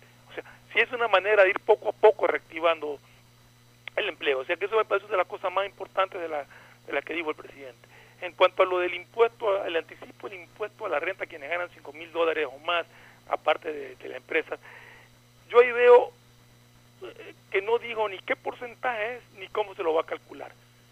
Y digo cómo se lo va a calcular porque toda persona tiene derecho a hacer una serie de descuentos sobre lo que gana antes de pagar el anticipo, antes de pagar el impuesto a la renta tiene descuento por alimentación, por educación, por vivienda y todo, y sobre lo que te queda es que pagas el impuesto. Entonces, sí quisiera saber exactamente qué mecanismo que quiere aplicar para hacer este anticipo al impuesto a la renta. Ojo, no es que se, al menos en lo que dijo el presidente, no es una contribución ni mucho menos. Es simplemente, en lugar de pagarme 100 a fin de año, me pagas ahorita 15 y la diferencia a fin de año. Es un anticipo pero sí quisiera saber qué porcentaje es y cómo se lo piensa calcular. Bueno, pero no lo dijo. Y en todo caso, lo, que yo llamo es contradicción en el sentido de que reivindicó el hecho de haber eliminado el anticipo impuesto a la renta y ahora aplicarlo nuevamente, aunque ya no a una generalidad, sino a un grupo específico. Eh, lo que tú dijiste es cierto, eso es una de las cosas más rescatables e importantes, este, este crédito que se va a dar desde hoy y que lo explicaba el presidente de la Corporación Financiera Nacional, y esto es muy interesante, que sobre todo estos fondos que están llegando de organismos eh, eh, multilaterales, de organismos como el Fondo Monetario, el Banco Mundial de Apoyo a la pandemia, eh, la Corporación Financiera Nacional arma el fideicomiso, administra el fideicomiso y entrega eso a la banca privada para que la banca privada reactive al sector productivo y obviamente en estos créditos con tasas cortas pedirán las garantías correspondientes y en el caso de que haya empresas que no puedan soportar las garantías, la Corporación Financiera Nacional se convierte en garante de esas empresas. O sea, asimismo, eh, si es que funciona ese esquema, yo creo que definitivamente esa sí es una vía absolutamente posible de reactivación. O sea, las cosas co- como son. Cuando son interesantes hay que decirlas y hay que resaltarlas, pero cuando obviamente son contradictorias, como el tema del anticipo del impuesto a la renta, también hay que señalarlo. Por último, el presidente dijo de que la dolarización se mantenía en firme y que él hasta el último día de su administración la iba a defender con uñas y dientes. Nos vamos a una pausa para retornar ya próximo al cierre. El siguiente es un espacio publicitario apto para todo público. Gracias a tu aporte a la seguridad social, el BIES tiene opciones para reactivarte. Estás a un solo clic o llamada para tu préstamo quirografario emergente. Soluciones de pago hipotecarios en mora, extender el tiempo de pago de tu crédito, tu capacidad de endeudamiento ampliada y mucho más. Conoce todas las acciones del BIES en www.bies.fin.es o contacta a 1-800-BIES-7. El BIES está más cerca de ti, más cerca de todos. Aportamos al futuro. El gobierno de todos y la Corporación Financiera Nacional continúan trabajando por el desarrollo de nuestro país. Si ya tienes un crédito con la CFN, puedes diferir tus pagos con una ampliación de plazo y en el caso pymes, podrán extender este diferimiento hasta el mes de agosto. Solicita un diferimiento extraordinario de obligaciones crediticias. Ingresa a www.cfn.fin.es y juntos preservemos esa productividad que no se detiene. CFN, el desarrollo es ahora. El gobierno de todos. Detrás de cada profesional hay una gran historia. Aprende, experimenta y crea la tuya. Estudia a distancia en la Universidad Católica Santiago de Guayaquil. Contamos con las carreras de marketing, administración de empresa, emprendimiento e innovación social, turismo, contabilidad y auditoría, trabajo social y derecho. Sistema de Educación a Distancia de la Universidad Católica Santiago de Guayaquil, formando líderes siempre. Hola profesores, ¿sí sabían que CNT tiene los juegos más pepa de la web? Hablen bien. Recargando este 6 latas, recibes sin costo una suscripción a CNT Gamers, el portal con los juegos más top para que no pares de divertirte. CNT, conectémonos más. Más información en www.cnt.com.es. Haz tus transacciones sin tener que ir al banco. Con Banca Virtual Intermático de Banco del Pacífico puedes realizar consulta de saldos y movimientos de cuentas y tarjeta Pacificar. Consultas de cupo disponible en tu tarjeta Pacificar. Transferencia de dinero a bancos locales y del exterior. Pagos de servicios básicos, matriculación vehicular, impuestos prediales y tarjetas de crédito. Recuerda, cuentas con tu banco para hacerlo todo desde la tranquilidad y seguridad de tu hogar. Tu banco, tu casa. Banco del Pacífico. Innovando desde 1972. Más información en bancodelpacifico.com. Hola profesores, ¿sí sabían que CNT tiene los juegos más pepa de la web? Hablen bien. Recargando este 6 latas, recibes sin costo una suscripción a CNT Gamers, el portal con los juegos más top para que no pares de divertirte. CNT, conectémonos más. Más información en www.cnt.com.es. Gracias a tu aporte a la seguridad social, el BIES tiene opciones para reactivarte. Estás a un solo clic o llamada para tu préstamo quirografario emergente. Soluciones de pago hipotecarios en mora, extender el tiempo de pago de tu crédito, tu capacidad de endeudamiento ampliada y mucho más. Conoce todas las acciones del BIES en www.bies.fin.es o contacta a 1-800-BIES-7. El BIES está más cerca de ti, más cerca de todos. Aportamos al futuro. El gobierno de todos y la Corporación Financiera Nacional continúan trabajando por el desarrollo de nuestro país. Si ya tienes un crédito con la CFN, puedes diferir tus pagos con una ampliación de plazo y en el caso pymes, podrán extender este diferimiento hasta el mes de agosto. Solicita un diferimiento extraordinario de obligaciones crediticias. Ingresa a www.cfn.fin.es y juntos preservemos esa productividad que no se detiene. CFN, el desarrollo es ahora. El gobierno de todos todos. ¿Sabes todo lo que puedes hacer con la aplicación Onboard BDP de Banco del Pacífico desde tu celular y sin tener que ir a ningún lado? Con unos cuantos clics puedes abrir una cuenta de ahorros, solicitar una tarjeta de crédito Pacificar y realizar una inversión. Descarga Onboard BDP en Apple Store o Google Play. Recuerda, cuentas con tu banco para hacerlo todo desde la tranquilidad y seguridad de tu hogar, tu banco, tu casa. Banco del Pacífico, innovando desde 1972. Más información en bancodelpacifico.com. Hay sonidos que es mejor nunca tener que escuchar. Porque cada motor es diferente. Desde hace 104 años, Lubricantes Gulf mantiene la más alta tecnología y calidad en línea de aceites para motores a diésel y gasolina. Está hecho con una fórmula especial para dar excelente protección a todo tipo de motores, evitando el desgaste prematuro de pistones, anillos y árbol de levas, ayudando a mantener limpio el motor y libre de depósitos que se forman por las altas o bajas temperaturas. Dele a su motor lo que se merece. Lubricantes Gulf, la más alta tecnología en lubricación. 104 años preservando la vida de su motor.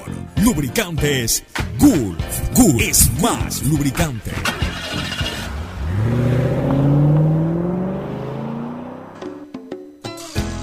Fin del espacio publicitario. Usted está escuchando un programa de opinión, categoría O, apto para todo público. Bueno, muy bien, vamos con el doctor Ángel Álvarez Sánchez, médico de la, del Hospital San Carlos y también profesor de la Universidad eh, Complutense de Madrid, un experto en la materia que ha estado en la primera línea de fuego combatiendo y que nos va a informar cómo está el ambiente en Europa. Adelante Ángel, buenos días. Sí, buenos días, Alfonso. Eh, saludarte en primer lugar y comentarte un poco la situación, cómo está aquí en España, en Madrid, a día de hoy, 25 de mayo de 2020.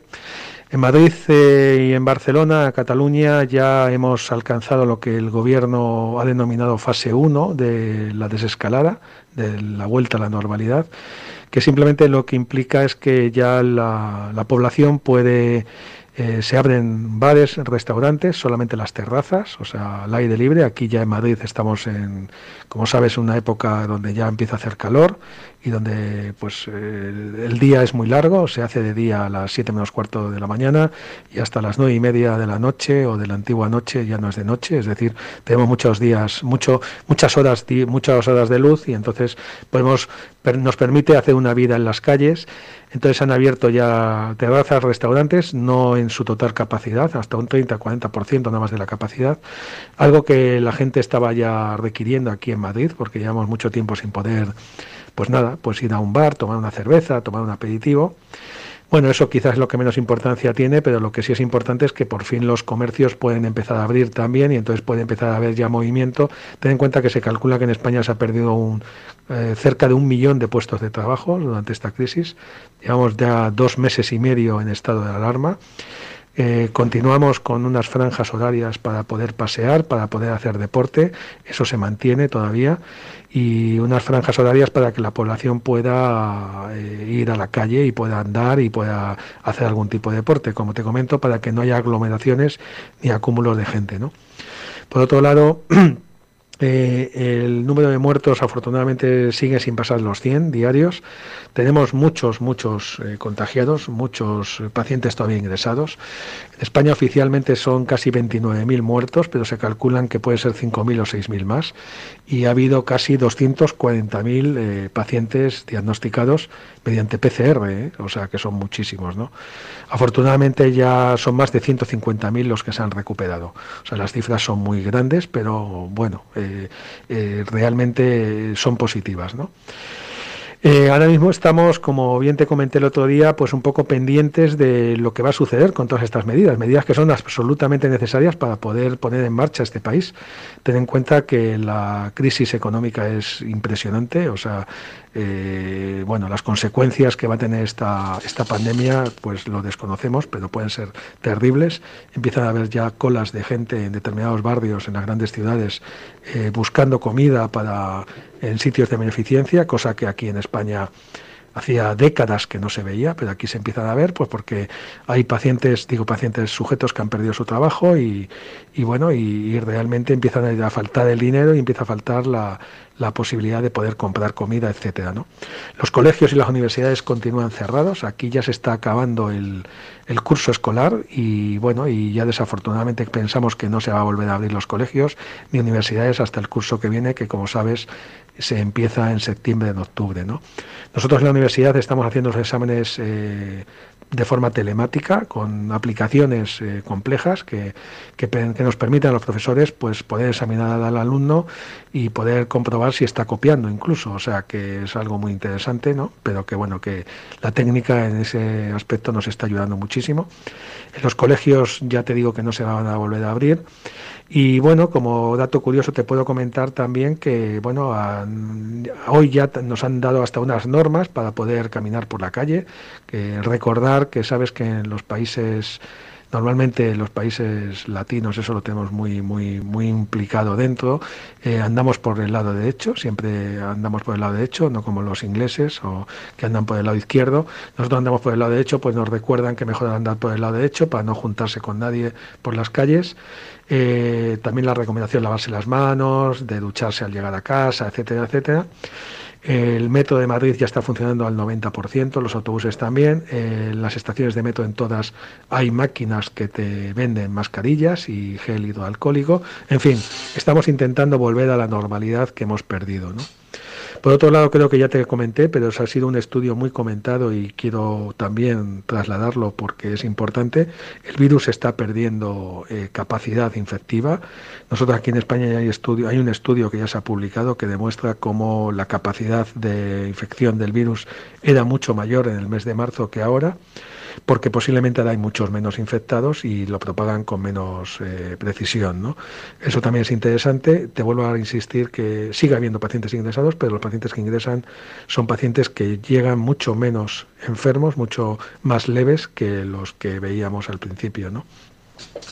Después en los hospitales, centros de salud en general, lo que es la medicina pública española, estamos intentando volver a la normalidad, aunque se están cambiando todos los esquemas. Ahora las consultas, pocas consultas van a ser presenciales. Vamos a intentar en la medida posible que los pacientes podamos eh, atenderles por vía telefónica o por vía telemática, por videoconferencia, para intentar evitar en la medida posible que acudan a los hospitales, que también es un, un posible factor de riesgo. ¿no? Y por lo demás, eh, no te puedo contar mucho más, salvo que desde el punto de vista político, el sábado hubo una manifestación muy, muy, muy interesante en toda España, manifestación motorizada en coches, no era eh, andando, eh, de mucha, mucha gente muy descontenta con, con las actitudes y con los modos de este gobierno que nos está controlando, y digo controlando porque nunca mejor dicho lo de controlar. Eh, es lo que están haciendo en estos momentos, ¿no? Y entonces realmente la gente está muy harta de muchas situaciones te pongo un solo ejemplo. Este gobierno hace dos meses a nosotros nos decían que no eran necesarias las mascarillas, a pesar de que en todo el mundo se veía que había que hacerlo. Y ahora esta semana nos han dicho que son obligatorias. Entonces, ese es solamente un detalle, ¿no? Entonces, pues bueno, yo creo que no en muy poco, mucho tiempo va a haber una crisis de gobierno importante. El gobierno está, es muy, muy débil, con, un, con muy pocos apoyos en el Parlamento, y la gente está empezando a quemarse y a estar muy, muy cansada por muchos factores, ¿no? Posiblemente atribuyendo al gobierno culpas que no tienen, pero otras muchas sí tienen, ¿no? Y entonces eso se nota pues en manifestaciones como las que hubo en todas las capitales de provincia el sábado con cientos de miles de españoles dentro de sus coches que lo único que hacían era circular con sus coches, evidentemente no podían salir del coche, ¿no? Y eso pues ahí está en la prensa y, bueno, realmente es algo que, que eso indica un descontento de la sociedad, no tanto con la enfermedad, que eso no tiene la culpa a nadie. Eh, si tiene alguien la culpa, no hay que buscarla en, en, nuestro gobierno, pero sí en la actitud de cómo se ha manejado esta crisis, a diferencia de otros países muy cercanos como Portugal, con un número bajísimo de muertos y de contagiados, o un poco más lejanos, pero que supuestamente tienen un sistema sanitario peor que el nuestro, como Grecia, por ejemplo, que, lo han, lo han, se han adaptado mucho mejor a la situación. ¿no? En cambio nosotros, por una serie de, a mi juicio, criterios políticos totalmente erróneos, pues hemos tenido eh, pues bueno, pues más problemas que otros. ¿no? Creo que te comenté, y esos son datos científicos ya demostrados, el peor momento en España durante todos estos meses ha sido justo 14 días después del famoso 8 de marzo, que fue el día que se autorizaron numerosísimas manifestaciones en todo, en todo, en toda España para eh, conmemorar el Día de la Mujer Trabajadora, ¿no? Algo que en otros países se prohibió y que se sabía que no debía hacerse, pero que este gobierno autorizó y por tanto, pues bueno, también tiene su parte de culpa.